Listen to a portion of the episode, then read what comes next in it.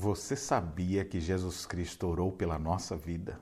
Ele é o sumo sacerdote que sempre intercede por nós. Nas leituras de hoje, veremos Jesus orando pelos seus escolhidos.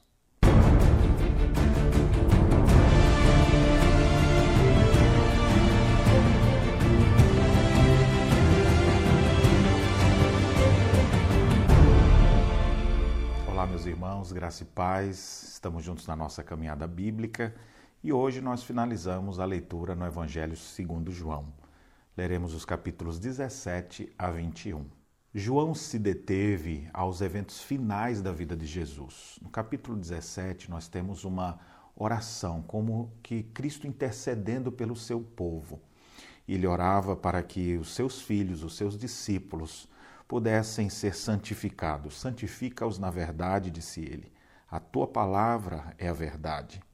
E ele diz assim: Eu lhes tenho dado a tua palavra e o mundo os odiou, porque eles não são do mundo, como também eu não sou. Não peço que os tire do mundo, e sim que os guarde do mal. Jesus orou pelos seus. Não apenas por aqueles discípulos que ali estavam, mas olha o que diz o verso 20. Não rogo somente por estes, mas também por aqueles que vierem a crer em mim por intermédio de Sua palavra. Como eu fico confortado em saber que Jesus orou por minha vida. Ele orou por aqueles que haveriam de crer nele, para que esses também pudessem viver firmes servindo ao Senhor, a fim de que todos sejam um, e como és tu, ó Pai, em mim e eu em ti, também sejam eles em nós, para que o mundo creia que tu me enviaste.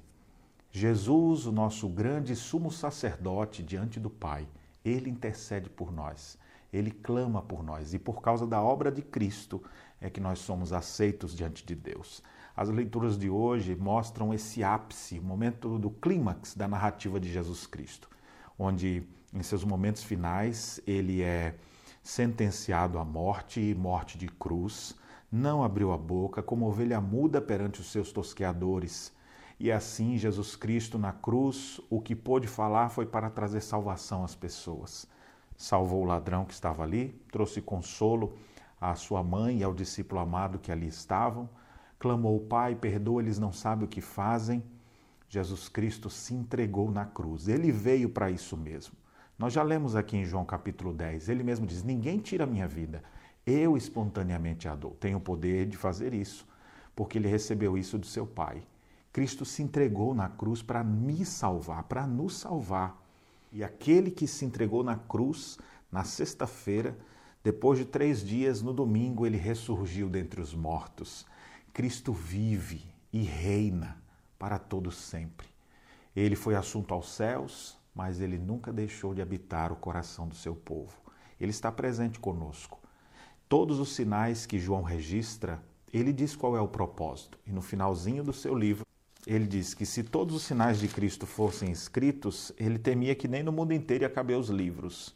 Mas ele diz assim: Na verdade, fez Jesus diante dos discípulos muitos outros sinais que não estão escritos neste livro. Estes, porém, foram registrados para que creiais que Jesus é o Cristo, o Filho de Deus, e para que, crendo, tenhais vida em seu nome.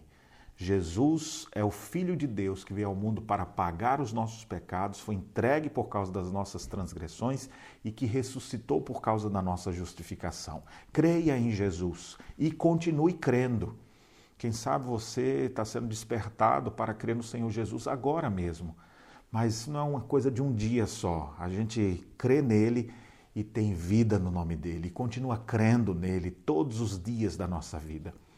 Eu me converti no ano de 95, quando o Senhor me chamou para perto de si. Meus olhos foram abertos e desde lá eu tenho caminhado pela fé no Filho de Deus. E você, desde quando vive pela fé no Filho de Deus? Arrependa-se, creia nele e continue crendo para que a sua fé seja fortalecida e dia após dia você possa desfrutar da doce presença de Jesus em seu coração. Que Deus abençoe sua vida e as reflexões neste domingo.